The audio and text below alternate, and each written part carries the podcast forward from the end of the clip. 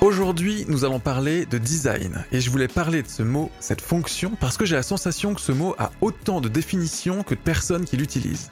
Jusqu'à parfois se rendre compte que ce mot a été vidé de sa substance. Aujourd'hui, avec l'avènement du design thinking, le design est devenu pour beaucoup synonyme de post-it.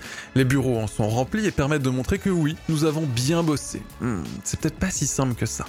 Mais alors que cache réellement ce mot design?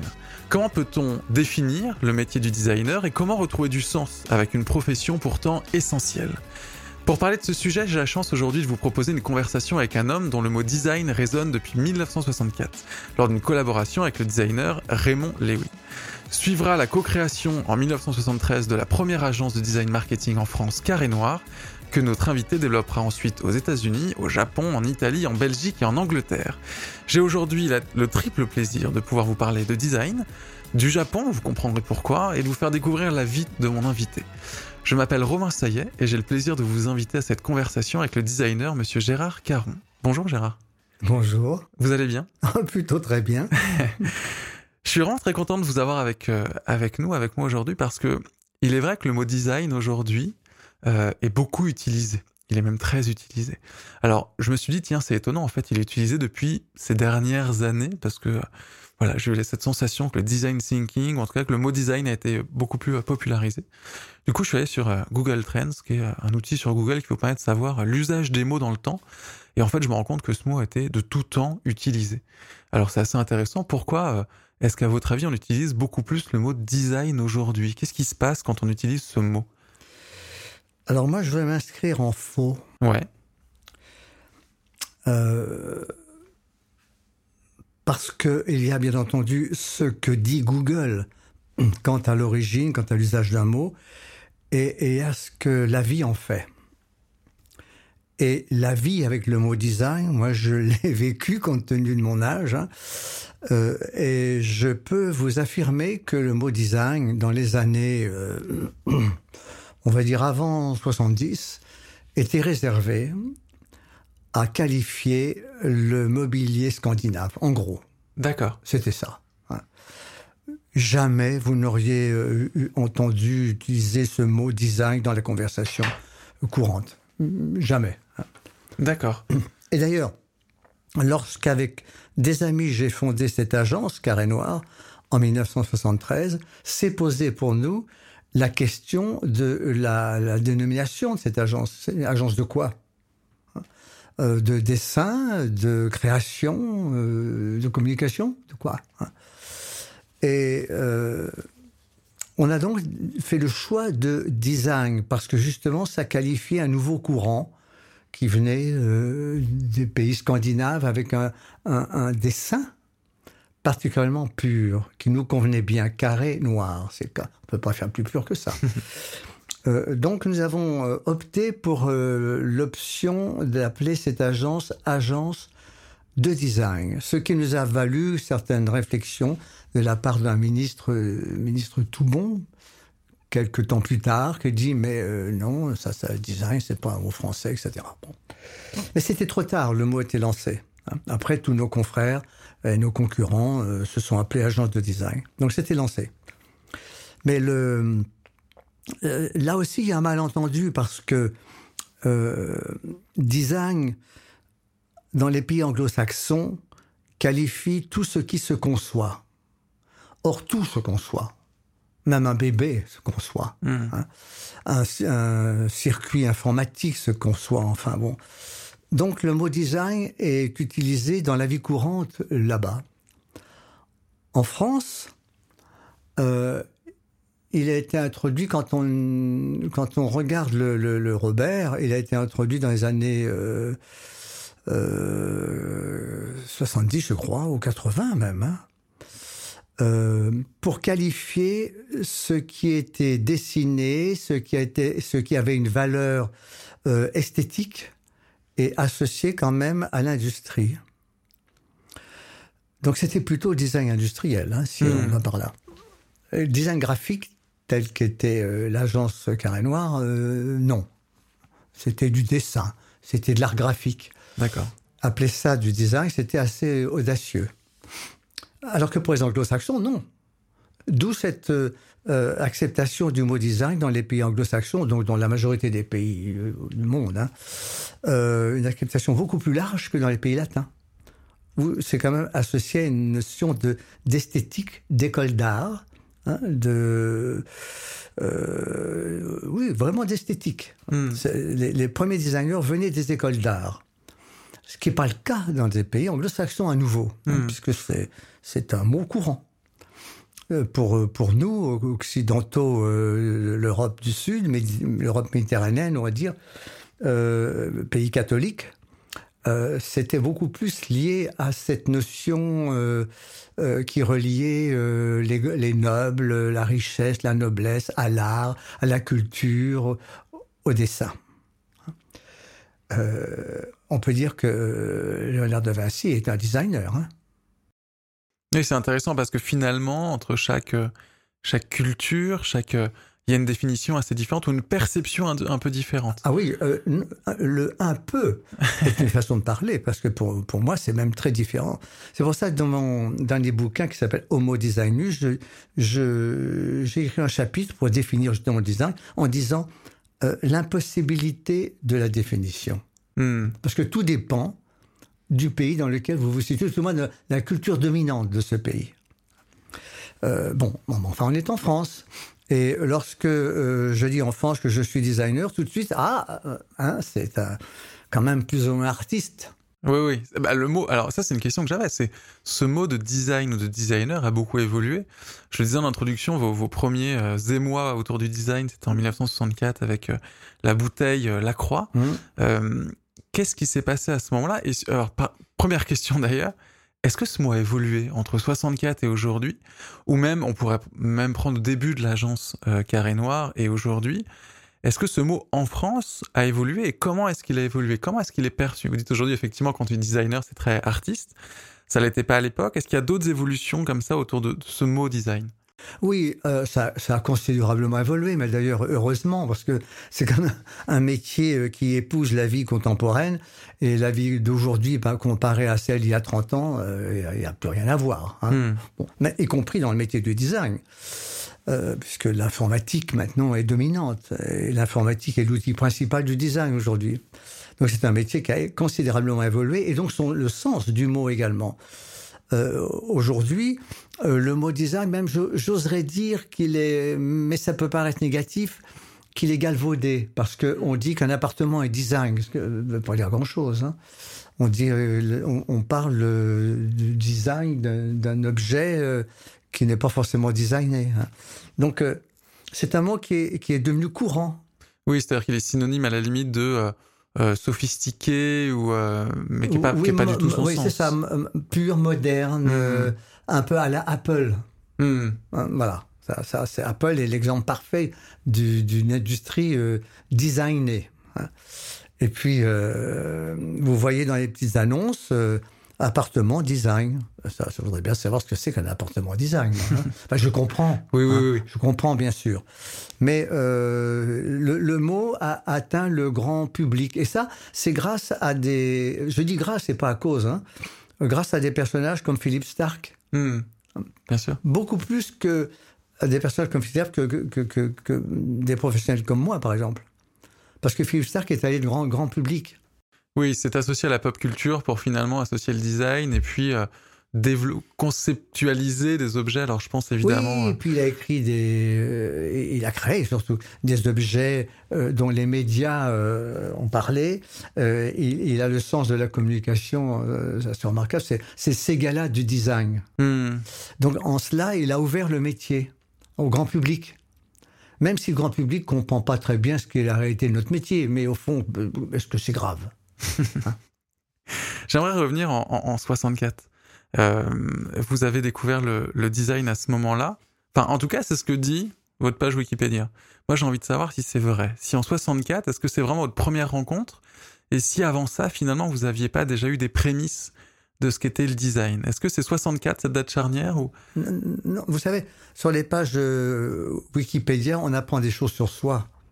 Hein, Donc, j'ai pas fait exception, mais euh, c'est presque vrai. C'est-à-dire que c'est, c'est le premier, c'est la, la première grande rencontre professionnelle. D'accord. Mais la première rencontre au niveau du cœur, c'est beaucoup plus tôt. C'était quand, du coup? Oh.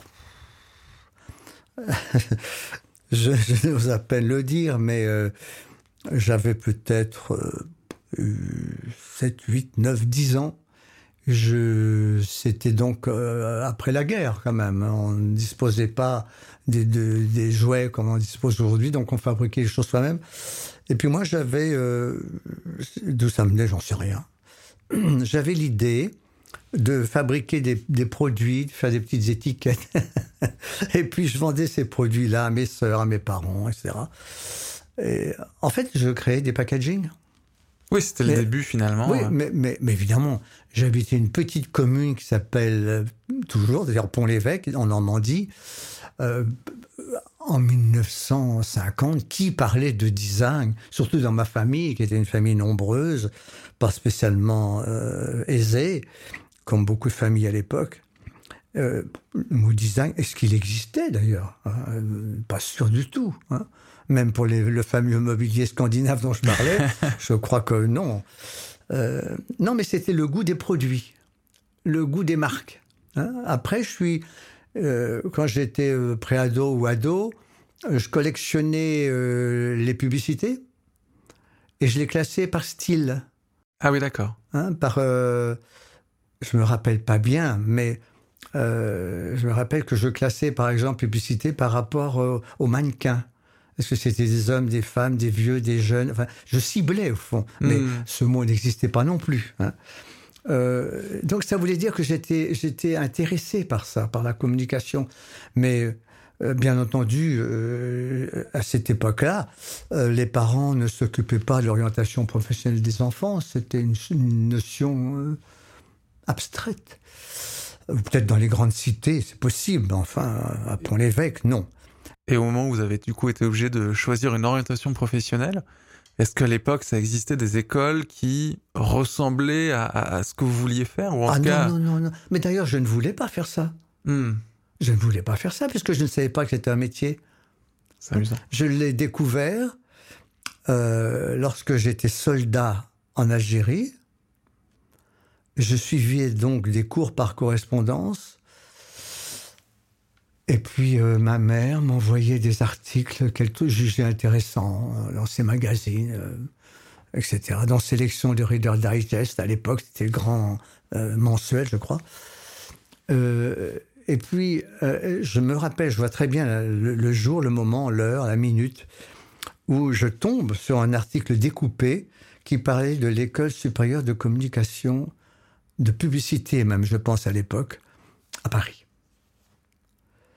Et je me suis dit, ah, ça c'est donc un métier. Voilà. C'était une révélation, vraiment. La, la révélation, hein, comme on en a quelques-unes dans sa vie. Euh, et, et donc j'ai décidé, après l'armée, de venir à Paris, de suivre les cours de cette école, euh, et puis de me lancer là-dedans.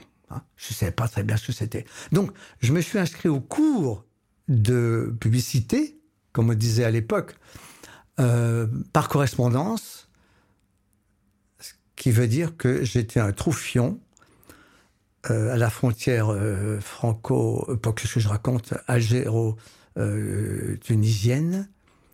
On vivait sous des tentes. En guise de mobilier, c'était des, caisses d'oranges renversées. Et là, je faisais mes cours. Et j'apprenais la typo, l'héliogravure, l'offset. Je comprenais, mais rien. Rien. Comment voulez-vous? C'était abstrait complètement. Je comprenais pas comment une plaque d'offset pouvait imprimer alors qu'elle était plate. Hmm. Il n'y pas de relief. La, la- la typo, oui. Hein, ça, c'est facile à comprendre. C'est- le tampon encreur, en fait. Mais l'offset, bon. Euh, partie grasse, partie sèche, mais le gras, vous pouvez marquer la page. Enfin bref, je me posais tas de questions. Puis la rédaction, j'ai appris la rédaction publicitaire comme ça, bref. Ce métier-là, puisque le design n'existait pas. Donc, euh, vo- voilà, ça c'est le véritable début, mais c'était donc tout ce goût euh, de l'objet, des marques, des produits euh, des emballages, des logos, toute cette chose qui était, floue, mais qui prenait forme au fur et à mesure que j'avançais dans la vie, et, j'ose dire presque malgré moi, au fur et à mesure que je découvrais un nouvel apprentissage. Hmm. Oui, parce qu'en fait, aujourd'hui, on vous définit comme, comme designer, mais finalement, vous, pour devenir designer, vous êtes passé par beaucoup d'apprentissage. Vous parlez de la typographie. Ah oui, parce que ça n'existait pas. Bah oui, évidemment, mais... il faut, bien des pionniers. il faut bien pionniers, par définition, euh, hein, ils font des choses qui n'existaient pas avant. Mais c'est amusant parce que ça me fait un parallèle avec, euh, avec le fameux Steve Jobs, qui finalement, quand il a créé ses ordinateurs, il y a tout un mythe autour du fait qu'effectivement, lui est, est, appris aussi la typographie et essayer de comprendre comment ça fonctionnait. Euh, Qu'est-ce que ça, ça vous a apporté, ces enseignements, euh, je dirais parallèles, mais finalement complémentaires pour ce métier de designer? Ah. C'est toujours difficile de répondre à, posteriori à une hmm. question qui ne s'est pas posée au moment venu. Hein. Euh, puisque euh, c'est en marchant euh, que j'ai découvert les choses. Et pas seul, hein, avec, avec d'autres. D'abord, c'était d'abord avec des gens de la communication, où j'étais à l'aise dans le monde de la création. Euh, la communication à l'époque était une activité, euh, la réclame, la publicité, c'était euh, très créatif et très, très porteur. Hein. parce que beaucoup moins marketing qu'aujourd'hui, moins analysé, beaucoup plus instinctif, hein. Donc plus proche aussi de ce que je suis toujours d'ailleurs. Donc ce que ça m'a apporté, c'est évidemment des méthodes ça m'a apporté euh, une simple question euh, pourquoi? C'est une bonne question pour commencer. Et alors aujourd'hui, je, me pose toujours cette question. Hein. Quand, euh, quand je dirige des, designers maintenant, parce que je, dirige des designers, je, leur demande mais pourquoi tu as fait ça? Est-ce que tu peux pas aller plus loin? Hmm. hein, Je dis pas ça, c'est bien, c'est pas bien, parce que allez savoir. Hein pourquoi pour cette question du pourquoi, c'est pour euh, pour remettre du sens, pour remettre. Euh, oui, bien sûr. Ben oui.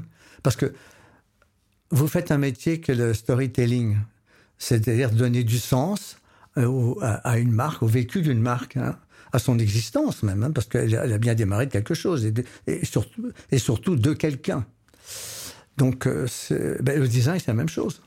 Ça, ça part bien d'un d'une fille ou d'un garçon qui, qui, qui, tire un trait. Voilà. Mais pourquoi est-ce qu'il a tiré ce trait-là et pas un autre? Exactement. Euh, du coup, on est parti en cette, dans cette conversation. ça, euh, mais c'est parfait, ça me va très bien. Mais bon. euh, à partir du jour où vous avez mis le mot design euh, sur votre, votre métier, est-ce que tout d'un coup vous avez compris ce que vous faisiez depuis tant d'années, ce chemin jusqu'où il aboutissait? Ou est-ce que c'était qu'une étape en plus finalement? C'était un mot que vous accolliez en disant finalement c'est peut-être le plus proche de ce que je fais aujourd'hui euh, Ou alors est-ce que c'était une forme de révélation Dire euh, voilà, le design c'est exactement euh, ce que je fais, ce qui m'anime, mon moteur. la vraie question derrière c'est est-ce que ce mot vous définit ou est-ce que c'est vous qui avez tenté de définir ce mot? Dans quel sens ça va? Je dirais, c'est plutôt le mot qui me définit que l'inverse. Parce que ben vous avez compris que le petit pont épiscopien, habitant de Pont-l'Évêque, hein, hmm. euh, le petit pont épiscopien que j'étais, ignorait tout du design et a quand même creusé son chemin dans ce métier-là et pas dans un autre. Donc c'est plutôt ce métier qui m'a choisi, puisque je l'ai d'abord exercé de face sous forme de jeu, après sous forme d'intérêt euh, euh, documentaire, et puis après la chance, la rencontre, voilà, les, tout s'aligne, et pour former un seul point. Et ce point-là, je dis, ben c'est là où je veux être. Hein. Donc, c'est pas moi qui l'ai défini, c'est l'inverse, carrément. Hmm. Hein. Et ce qui veut dire que est-ce que je sais aujourd'hui véritablement ce que je fais? Pour une part, non. Pour une grande part, oui, bien sûr, sinon je serais complètement stupide et aveugle. Mais pour une part, non. Je me laisse toujours euh, une petite part d'imprévu. Hein. et, pas simplement que dans le design. Ce qui est intéressant, parce que souvent quand on parle du design, on parle d'une matière, ou en tout cas d'une réflexion, où tout doit être codifié. C'est-à-dire que le design thinking, c'est euh, on se pose quatre questions et on va mettre des post-it et on aura la réponse à la fin. Et c'est intéressant ce que vous dites. C'est-à-dire finalement, moi, ma perception aujourd'hui de mon métier, de ma vie et du design, c'est de se laisser une part de je ne sais pas et de ne pas avoir une grille de lecture sur tout tout le temps pour euh, imposer ma lecture euh, sur ce que je vois à chaque fois. Oui, mais c'est justement la grande, le grand esclavage des designers de plateforme qui doivent designer en fonction des réponses de l'intelligence artificielle qui euh, leur indiquent ce qui fonctionne, ce qui ne fonctionne pas, hein, et qui doivent modifier en permanence le design de l'écran ou des produits présentés, etc., par rapport à ce que les gens aiment ou n'aiment pas. Hmm. Hein. Et donc, ils créent sans cesse, hein, sans recul, ce qui explique la relative médiocrité quand même de tout le design qui est sur le net. Non pas parce que les designers sont, sont médiocres, mais parce qu'ils n'ont pas le temps du, recul, ils n'ont pas le temps de l'erreur, ils n'ont pas le temps de la reprise. Mais est-ce que ça, culturellement, en France, on accepte l'erreur, on accepte euh, de prendre le temps. On est encore dans cette. Euh, est-ce qu'on a ah encore le droit de se tromper? Ça, c'est c'est le secret du designer, ça. Quand je dis l'erreur, je ne vais, pas dire à, mes clients, vous savez, j'ai repris mes designs d'hier et je me suis trompé complètement. Non, non, ça c'est euh, c'est mon, luxe, c'est-à-dire de pouvoir sortir, de ouvrir mon écran et puis euh, de dire, observer ce que j'ai fait la veille, dire non, ça va pas du tout, ça c'est pas. Hein. Les designers de la plateforme n'ont pas ce recul. Hmm. Ils, vont plus loin, de plus loin, plus loin, plus loin, plus loin. Et puis, est-ce que finalement un designer, ça va avoir un parti pris et que... Oui, bien sûr. Alors, euh, entendons-nous bien, parce que euh, c'est pas un artiste. L'artiste, lui, a son parti pris, ou ses partis pris, et puis si en face de lui, il y a des gens qui sont prêts à acheter ses partis pris ou son parti pris, tant mieux pour lui. Sinon, bah, voilà, c'est sa vision du monde, euh, ça reste là. Hein. Le, designer, non. Moi, je suis obligé de faire des produits qui vendent plus que ceux de la veille, et qui vendent plus que des concurrents, ou des logos qui impactent plus, ou euh, voilà, ou des pages web qui se visitent le plus, etc. Sinon, euh, je ferme boutique. Hein. Moi, je suis euh, condamné à l'efficacité. Alors, quand on parle de boutique, j'aimerais qu'on parle de Carré Noir. Oui. Carré Noir qui a été créé. Bravo pour Carré Noir qui a été créé en 74, si je dis pas de bêtises. 73. 73, pardon. vous étiez quatre. Oui. à la création, d'où le carré. Le carré, oui. le Carré Noir.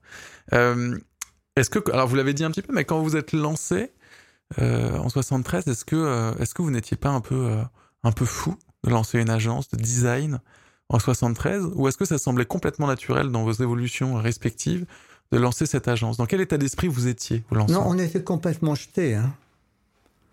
Non, c'était pas, c'était pas raisonnable du tout.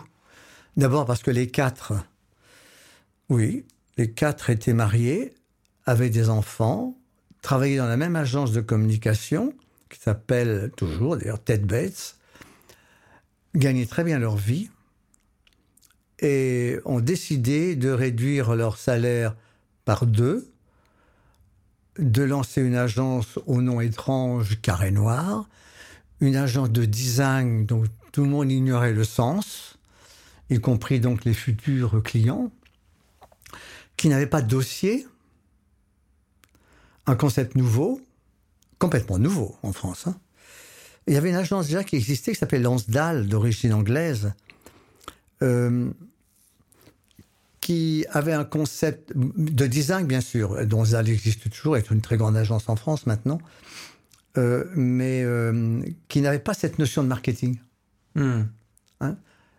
faisait du design, du dessin, quoi. Hein, créer des, des packaging, des logos, etc. Mais il n'y avait pas cette recherche de sens hein, et de rencontre avec une cible qui a caractérisé Carré Noir. Hein. Parce que justement, Ted Bates était une agence américaine très en avance dans le domaine du marketing. C'est-à-dire qu'il était euh, question à chaque fois d'analyser euh, les concurrents en termes de com. Hein, je parle de l'agence là de, de communication.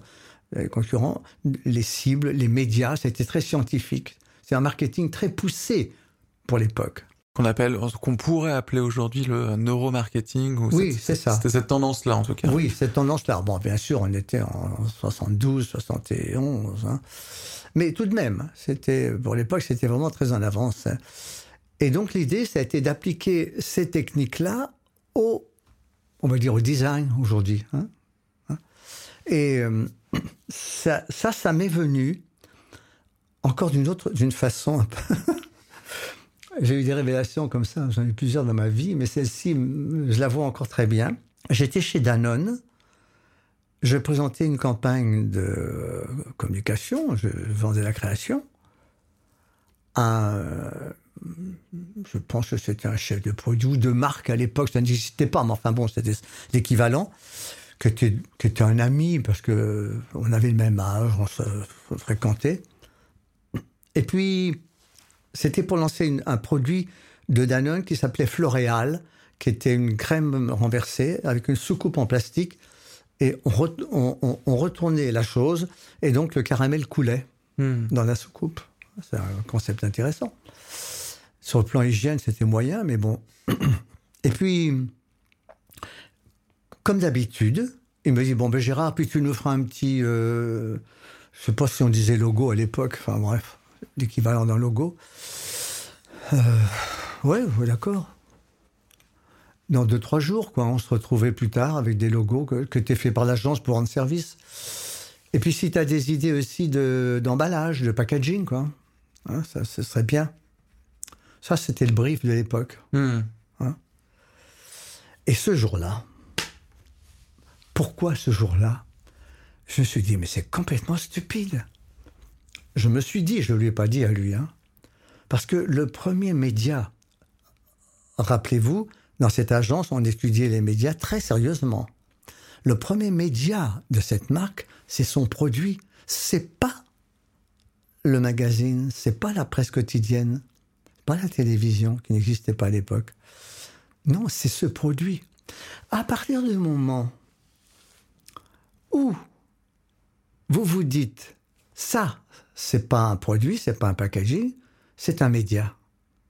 Tout change. Vous devez connaître la cible, les concurrents, etc. Et vous créez un métier. Et ce métier du design marketing s'est créé là, à ce moment-là. C'est intéressant parce que beaucoup d'entreprises très innovantes, ou considérées comme très innovantes, ont effectivement ce parti pris. Alors je pense principalement à Red Bull ou à ce genre de marque qui finalement se définissent. Alors quand on va voir les, les responsables de Red Bull, on leur dit bon, euh, vous vendez des boissons gazeuses? Ils disent non, nous on a un média, c'est notre travail. By the way, on a un produit qui est une boisson, mais on est un média.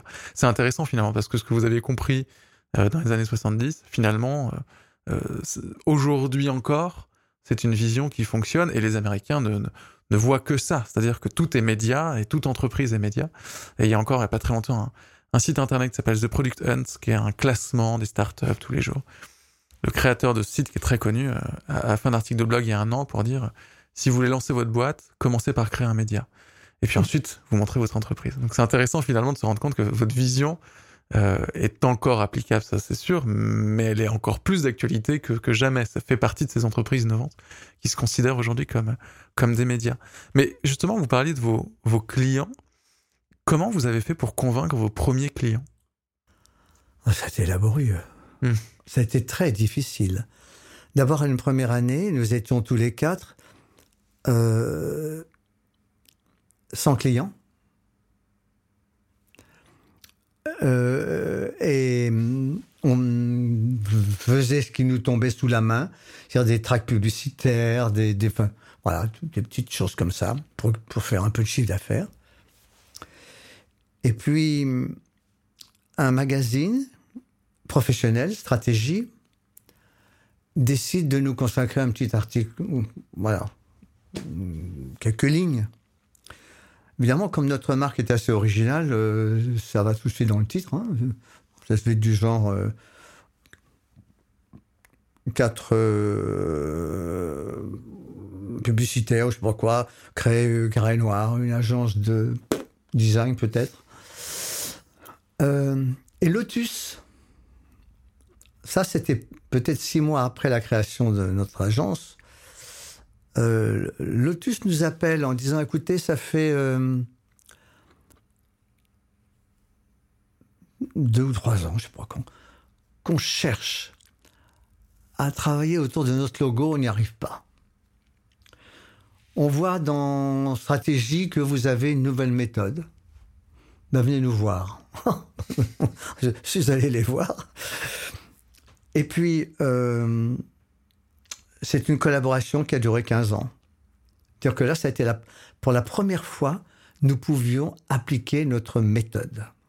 Alors, quelle était cette méthode? Mais La méthode, d'abord, c'était un. Vous allez voir comment c'était révolutionnaire? C'était euh, ne pas créer, comprendre. Mais facturer déjà.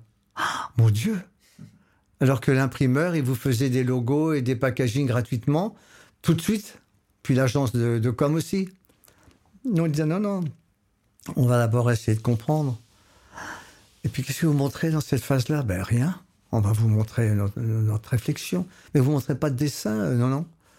Ça, ça été difficile. Hein. Et puis après, la phase 2, c'était de montrer des axes de création, mais pas des choses finalisées. Hein. Des, presque des mood boards, enfin des choses comme ça. Et puis après, arrivaient des maquettes, etc. Donc ça, c'était euh, le premier client qui nous a fait confiance parce qu'on a pu déterminer ce qu'était un lotus. Euh, on a fait des recherches euh, du lotus égyptien, enfin différents types de lotus japonais. On a proposé différentes pistes et ça, ils étaient vraiment estomaqués parce qu'ils avaient l'habitude de voir toujours des, dessinateurs qui arrivaient avec des petits croquis tout de suite. Hmm. Il n'y avait pas de réflexion, il n'y avait pas de pourquoi. Le fameux pourquoi dont je parlais, il était là. Pourquoi? À partir du moment où vous définissez le pourquoi et que le client est d'accord avec votre pourquoi, ben, il suffit de créer après. C'est facile. C'est intéressant. Alors là, je réfère à le fameux Simon Sinek. Euh, je ne sais pas si vous connaissez Simon Sinek, mais c'est une personne qui a, qui a fait une conférence TED il y a dix ans et qui a dit en fait, donc son, sa conférence s'appelle Comment les grands leaders inspirent. Et il fait trois cercles les uns dans les autres. Et il dit la première question à se poser, c'est pourquoi? La deuxième, c'est comment? Et enfin, quoi? Et quand on présente une idée, très souvent on se trompe, on commence par le quoi, puis le comment, et on oublie le pourquoi. Et donc il explique que finalement, la structuration d'une réflexion, ou la structuration d'un discours inspirant, ou en tout cas qui fait sens, débute toujours par le pourquoi. Alors c'est intéressant parce que ça c'est toujours une vidéo que j'aime montrer quand j'accompagne des entreprises. À chaque fois on se dit ah mais oui évidemment que c'est évidemment que c'est logique. En fait c'est toujours plus logique à partir du moment où on a compris, on le sait, quelqu'un nous le dit. Mais c'est intéressant. Il faut commencer par ça. Mais ça tombe même sous le sens. On, peut même s'étonner qu'il en soit autrement. Et pourtant on ne le fait pas toujours en tout cas. Oui oui, on ne le fait pas. Euh, Lotus ça a duré 15 ans. Est-ce qu'il y a d'autres collaborations comme ça qui ont été euh, révélatrices ou qui ont duré euh, dans le temps ou que vous avez pu accompagner comme ça Parce que je pense que c'est génial de faire un logo sur un tenté, mais ça doit être encore plus fascinant d'accompagner une marque dans le temps comme ça. Oui, parce que nous l'avons accompagné aussi dans tous ses produits. Hein. Euh, voilà. Donc ça, c'était euh, intéressant. Et puis, euh, si L'Oréal nous a fait confiance aussi, pour beaucoup de marques, la, Biotherme, la Vague, ben voilà, c'est... Ils avaient un signe avant. Et puis, ben, moi, j'ai dit, ben non, on va prendre que l'eau. Hein, parce que le signe, c'est quand même trop, très figuratif et puis ça limite beaucoup les choses. Ou avec Lancôme, Lancôme, il voulait supprimer l'accent circonflexe parce que c'était trop français. Alors moi, je suis revenu en agrandissant l'accent circonflexe. Hein, donc, euh, Pour être encore plus français? Ben, Oui, et puis c'est un accident visuel. Euh, quand même, le design, c'est de se faire remarquer, de séduire, pour être préféré. Donc, quel que soit le sujet. Euh, Lancôme avait une particularité, parce que Lancôme, euh, qu'est-ce que ça veut dire hein, Bon, à l'étranger surtout. Mais il y avait au moins ce petit chapeau là. Hein. C'est comme Agendas qui fait très scandinave, alors que c'était complètement américain. Mais bon, il y, a, un accident, il y a quelque chose d'étrange. Hein. Le storytelling du départ est là. Donc, euh, je, je, suis revenu avec cette avec cet accent agrandi. Et puis j'ai dit, mais je crois que la rose aussi, il faudrait la garder. au moins pour certains types de produits. Vous voulez également supprimer la rose, mettre du bleu à la place du gris. Enfin, vraiment, euh, j'avais une crise. Hein. il, faisait tout de travers. Et parfois aussi, il faut s'opposer au client. Mais euh, pour, pour s'opposer au client, il faut avoir sa confiance. Aujourd'hui, c'est assez difficile parce qu'il y a une telle concurrence, une telle négociation des prix, vous n'avez pas le recul, vous ne pouvez pas faire la démonstration culturelle qu'il faudrait, le temps qu'il faut, etc. Il faut aller très vite à la solution. Donc c'est beaucoup plus difficile aujourd'hui de se baser là-dessus. Mais euh, lorsque je parle de, de Lancôme, je fais référence à une certaine époque où euh, l'image de l'agence était vraiment au top. On reconnaissait euh, euh, le côté avant-gardiste de cette agence, le côté euh, recherche, études et recherche. Ça a été la première agence au monde à utiliser les écrans pour créer. Hein Avec, euh, et c'est toujours de façon impromptue que ça arrive. Ça, ça vous tombe dessus. vous n'avez pas connu Denise Fabre qui est une speakerine de la télévision, qui était très célèbre parce qu'elle était toujours habillée en arbre de Noël. J'avais dit déguisée. Euh, elle était scintillante de partout. Elle avait, bon, elle, riait toujours. Et puis un jour, je la regarde, euh, et derrière elle, c'était le début des effets spéciaux, il y avait des lignes de couleurs qui montaient et qui descendaient. Elle, était devant, elle riait, tout ça, elle parlait du programme. Puis derrière, il y avait moi, je regardais les lignes qui bougeait derrière. Et je me suis dit, mais l'écran de télévision, c'est un énorme packaging. Donc, si euh, il y a des lignes qui montent, qui, descendent, je pourrais très bien présenter un logo en haut, en bas, en grand, en petit. On peut donc créer à partir de cet écran. Vous voyez, quand vous êtes habité par un sujet, tout devient sujet. Tout. Votre vie quotidienne. Et est-ce que vous avez été euh, inspiré? Alors, euh, est-ce que par d'autres agences ou est-ce qu'il y a des marques avec qui euh, vous auriez aimé travailler et, malheureusement ce ne s'est pas fait pour plein de raisons? Mais est-ce qu'il y, y, avait des... Parce que je pense que c'est un métier alors quand même de création, donc à un moment donné je pense qu'on peut être un peu vide ou se sentir un peu... voilà, je me dis là c'est la période de Noël, on est un peu fatigué, on tire sur la corde depuis le mois d'août. Enfin, euh, je pense qu'il y a des moments où bon, on, peut être un peu fatigué. Est-ce que vous aviez des branches sur lesquelles vous raccrochez? Est-ce que c'était des sources d'inspiration externes? Est-ce que c'était euh, des livres? Est-ce que c'était des cultures? Est-ce que c'était euh, quelles sont vos branches à bah, vous pour vous récupérer? Ce que je vais vous décevoir, je n'ai qu'un tronc. C'est-à-dire que je ne sais pas pourquoi, mais chez moi c'est incessant ça tourne, ça bouillonne, ça. Alors avec plus ou moins de bonheur, parce qu'évidemment, euh, bon, hein, c'est pas scientifique, mais quand même, il y a une idée, on amène toujours une autre, et puis euh, ça m'arrive de dire quand je suis interviewé sur le sujet, de dire, bah, et, et je suis sincère en disant la chose suivante, je suis un type qui n'a pas un talent particulier mais je donne du talent aux autres. Hein. Vous me confiez une petite équipe dans le sujet du, design, évidemment. Euh, eh bien, il va sortir quelque chose d'intéressant. Hein. Cette espèce de cette, fusion de ce noyau, il sort quelque chose de particulier qui ne sortirait jamais si on prend les gens isolément ou même moi isolément. Hein. Mais euh, voilà, cette espèce de mais est-ce que c'est pas ça la clé du design aussi? De faire ensemble Est-ce que finalement on peut être designer tout seul? Je pense pas qu'on puisse être designer seul. Je ne pense pas. Parce que, d'abord, le design, c'est créé pour l'autre. Hein. Bon. Euh, et puis, le, quand je vous parlais du design marketing, euh, j'ai oublié de vous dire que euh, j'associe à ça ma définition du marketing qui est probablement la plus courte au monde, parce que pour moi, le, marketing, c'est l'autre. Donc, alors, le connaître, savoir ce qu'il aime, ce qu'il fait, etc. Mais c'est l'autre. Hein. Donc, le designer qui ne travaille pas par rapport à l'autre, qu'est-ce qu'il fait? C'est un artiste, enfin, dire que. Euh, voilà, il est dans son monde. Euh, le designer, c'est surtout pas ça. C'est un, monsieur qui, dont l'enveloppe est retournée. Hein euh, l'intérieur doit être à l'extérieur. même si c'est un introverti, car très souvent ça l'est. Mais quand il travaille, quand il est sur scène, euh, voilà, il, est avec ses bling bling. Hein. c'est quoi ces bling bling? Bah, C'est-à-dire que il travaille pour l'autre, il doit séduire, il doit créer, apporter ce qui peut, ce qui peut plaire. Nous faisons un métier de séduction. Quel que soit le sujet, si vous vous adressez à moi, il faut que je vous présente quelque chose qui plaise davantage que le marché concurrentiel. C'est ça, hein. euh, le but. Hein. C'est-à-dire qu'Apple doit vendre, enfin séduire plus ou un certain type de client plutôt que euh, IBM, je ne sais quoi. Donc, euh, ou Samsung. Donc, vous, voyez, ça, c'est tout de même, c'est la clé. C'est la clé. Donc, c'est l'autre. On, on, crée toujours pour l'autre, mais c'est d'une banalité de dire cela parce que il n'y a pas de création euh, enfin, solitaire dans nos métiers, ça. Je ne vois pas très bien. Je vois même pas, ça me, ça me rend mal à l'aise même.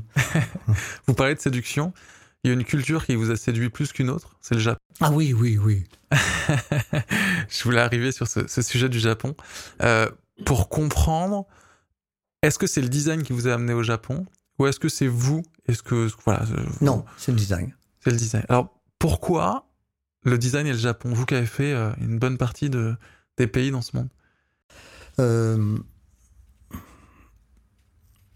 1982, Densu, l'agence de communication numéro un au Japon et une très grande agence au monde, euh, envoie deux délégués à Paris pour euh, euh, visionner une dizaine d'agences de design.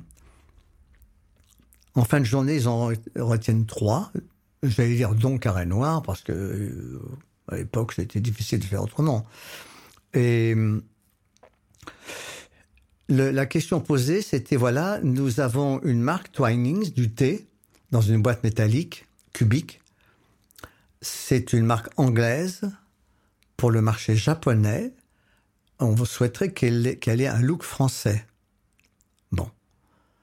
Alors quand on demande aux Japonais, mais c'est quoi un look français?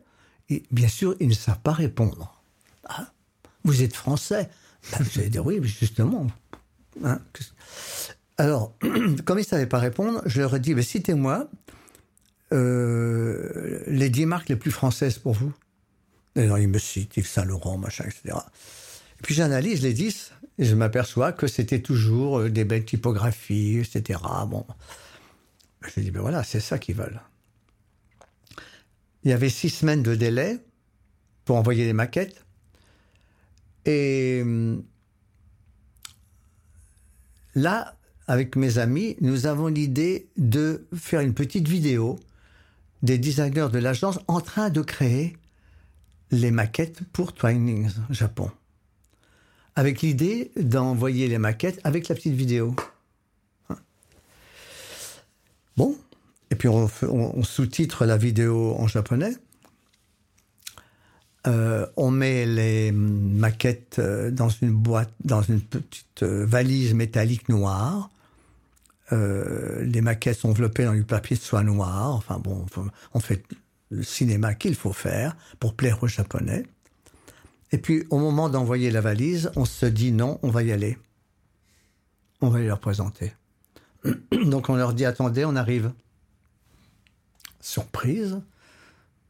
Peut-être d'ailleurs choqué. Oui, parce que pour. Hein, rétrospectivement.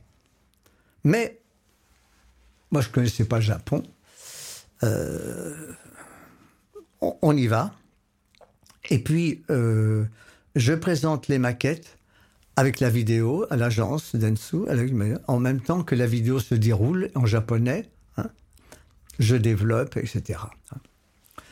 Alors, les maquettes étaient superbes. On gagne. Ne serait-ce même parce qu'on était là aussi, on avait fait le voyage.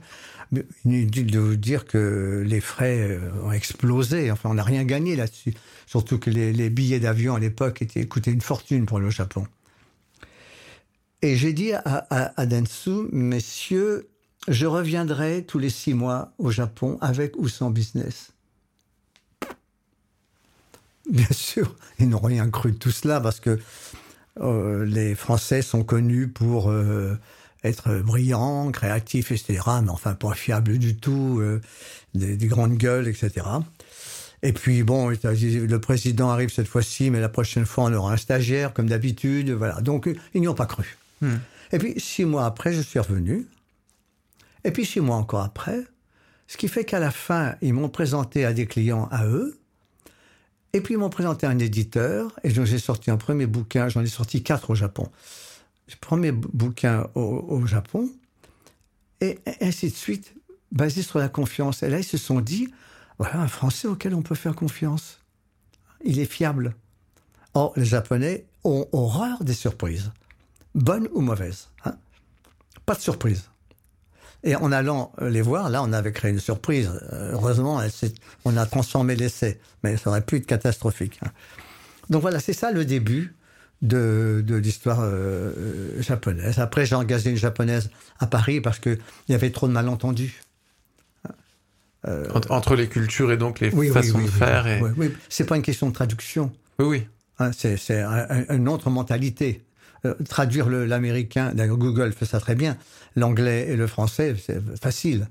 Mais euh, le français et le japonais, les traductions sont nulles, même avec un Google sophistiqué. Qu'est-ce que vous avez appris de votre métier au Japon? La rigueur. Voilà. C'est-à-dire que on respecte le délai, on respecte le, devis. On, si on s'engage sur cinq maquettes, on en fait cinq, on n'en fait pas six, on n'en fait pas quatre. Et euh, on argumente. Une chose que j'ai apprise parmi l'autre au Japon, c'est que euh, je dois faire mes présentations à l'envers par rapport à une présentation française. Les Français sont très doués pour comprendre des concepts. Euh, je vais vous dessiner euh, un, nouvel objet qui va être euh, destiné au bobo. Bon, vous comprenez ça? Hein? Un japonais va dire mais bon alors un bobo c'est quoi Pourquoi tous les objets sont pas pour les bobos? Il va commencer à se poser des tas de questions métaphysiques. Il va plus rien y comprendre. Il va être angoissé dès le départ. Hein. Donc les Japonais ne comprennent pas les concepts. Il faut partir de ce principe-là. Je pars sur un détail. Je dis, voyez, j'ai pris ce bleu-là. Je montre par exemple une bouteille d'eau minérale. J'ai pris ce bleu-là. Ce bleu-là, je l'ai pris dans une œuvre de Matisse. Parce que Matisse, voilà le sud, parce que voilà, euh, et la source d'eau vient d'ici, blablabla. Hein. Bon, storytelling. Hein. J'explique. Hein. Après, le bleu, la forme de la bouteille, je la voulais comme ceci et comme cela pour telle et telle raison. Et j'avance, j'avance. Et à la fin, je dis, voyez, j'ai fait une bouteille d'eau minérale pour les bobos. Ah oui. Hmm, d'accord. Vous partez effectivement. Bah, en fait, vous, vous donnez du sens tout de suite. Vous montrez en fait finalement euh, ce que vous ne montrez pas en France, comme vous disiez tout à l'heure. Euh, je garde pour moi mes mes erreurs entre guillemets ou mes réflexions. Et finalement, au Japon, c'est euh, les montrer, montrer l'envers du décor, montrer pourquoi, pourquoi cette forme, pourquoi cette couleur, pourquoi Pourquoi j'ai fait tel choix? Mmh, et pas tel autre. Et euh, j'entre par des détails. Le Japon est une civilisation du détail et de la juxtaposition et pas du mélange. C'est intéressant parce que en storytelling, c'est une porte d'entrée très forte aussi. Euh, et souvent, c'est les photographes qui le font. Euh, souvent des photographes disent en fait le plus important dans une photo c'est ce qu'on ne voit pas. Donc finalement quand on se concentre très précisément sur un tout petit objet sur le bureau sur lequel on est là aujourd'hui, finalement l'histoire que les gens vont se raconter autour de ce petit objet qu'on aura photographié sera peut-être plus fort que la photo du bureau intégralement. Et finalement c'est intéressant, c'est une porte d'entrée aussi dans, dans, le, dans le storytelling.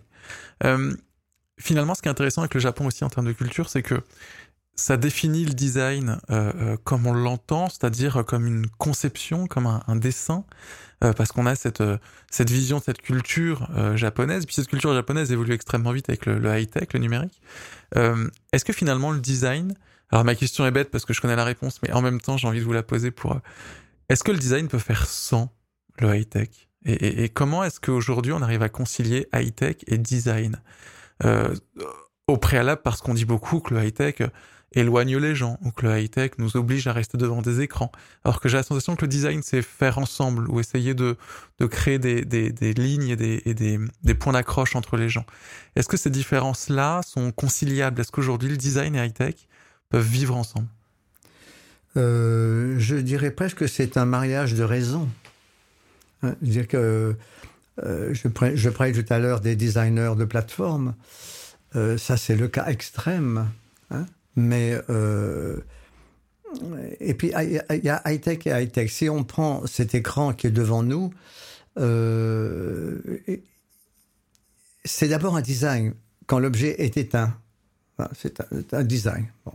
Et c'est un design tellement basique que tous les écrans se ressemblent.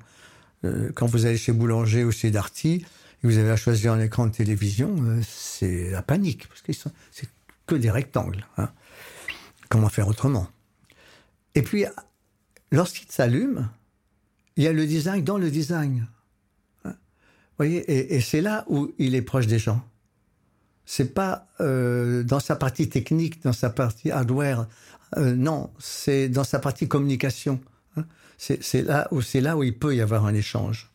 C'est intéressant.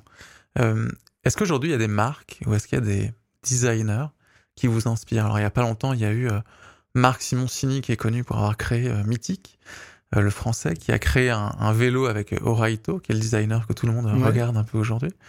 Est-ce qu'il y a des designers aujourd'hui, voilà, des, quel que soit l'âge, le genre, le, même la culture, le pays, est-ce qu'il y a des designers qui, voilà, que vous suivez, qui vous inspirent, qui vous, voilà, qui vous font dire que le, design est, est, resté comme votre vision, ou en tout cas comme vous souhaitez qu'il soit? Alors, euh, je ne souhaite pas qu'il soit d'une certaine façon le design, parce que le design, il est fluide, il est, euh, il, peut même être gazeux, enfin, il est, ça, peut être une odeur, ça peut être, le design est vraiment euh, omniprésent, enfin, il a toujours été d'ailleurs. Mais donc, et puis, je me méfie un peu de ce genre de questions. Parce que justement, euh, je ne voudrais pas tomber dans ce genre de, de préférence ou d'inspiration, etc. Évidemment, je ne peux pas dire que j'en suis complètement exclu, mais j'aimerais bien ne pas l'être, ne pas être influencé, parce que euh, comme je suis appelé à travailler sur tout type de sujet, euh, ce qui est vérité dans, un, dans une industrie ne l'est pas dans, un, dans une autre, etc. Donc, euh, et puis lorsque je travaille avec des jeunes designers euh, qui pourraient être mes petits-enfants, ou lorsque je travaille avec des designers déjà plus mûrs, c'est pas la même mentalité. Ou une entreprise qui a des produits solides dans lesquels on se, on se déplace, comme l'automobile, ou des produits au que l'on consomme, ou que l'on boit, euh, c'est pas le même état d'esprit non plus. Euh, donc, euh, moi, je suis une paire d'yeux et j'absorbe et, et, je voudrais pas appartenir à une école. Mais bien sûr que je dois appartenir à une certaine école, ben, évidemment. Mais je m'en défends, au fond. Hein m'en défends.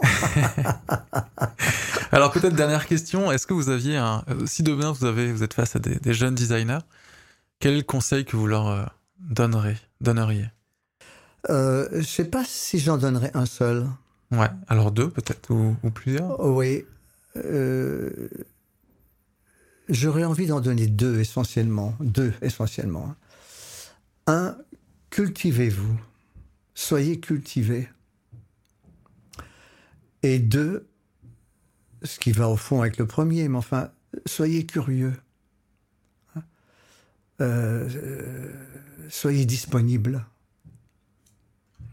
à toute. Alors, cultiver. Euh, là aussi, ça tombe sous le sens. C'est-à-dire que si on vous demande de travailler sur un, packaging qui doit évoquer un peu l'Égypte ancienne ou qui doit au contraire euh, s'intéresser aux nouvelles tendances japonaises, bah, il faut déjà au moins savoir où chercher. Hein et puis savoir que ça existe. Et puis, etc.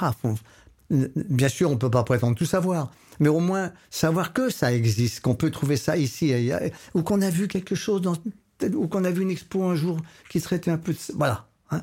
Ça, c'est, la culture. Et puis la curiosité, euh, c'est, c'est presque l'art de se laisser surprendre. Hein. C'est un... Et... Est-ce que ça s'apprend Ça, je ne sais pas. On restera sur cette question. Du coup. Merci Gérard Caron. Mon plaisir. Merci à tous d'avoir écouté cette conversation. Si ce podcast vous a plu, n'hésitez pas à le partager autour de vous et à écouter peut-être d'autres conversations. Qui sait, ça peut vous intéresser. Très bonne journée à vous.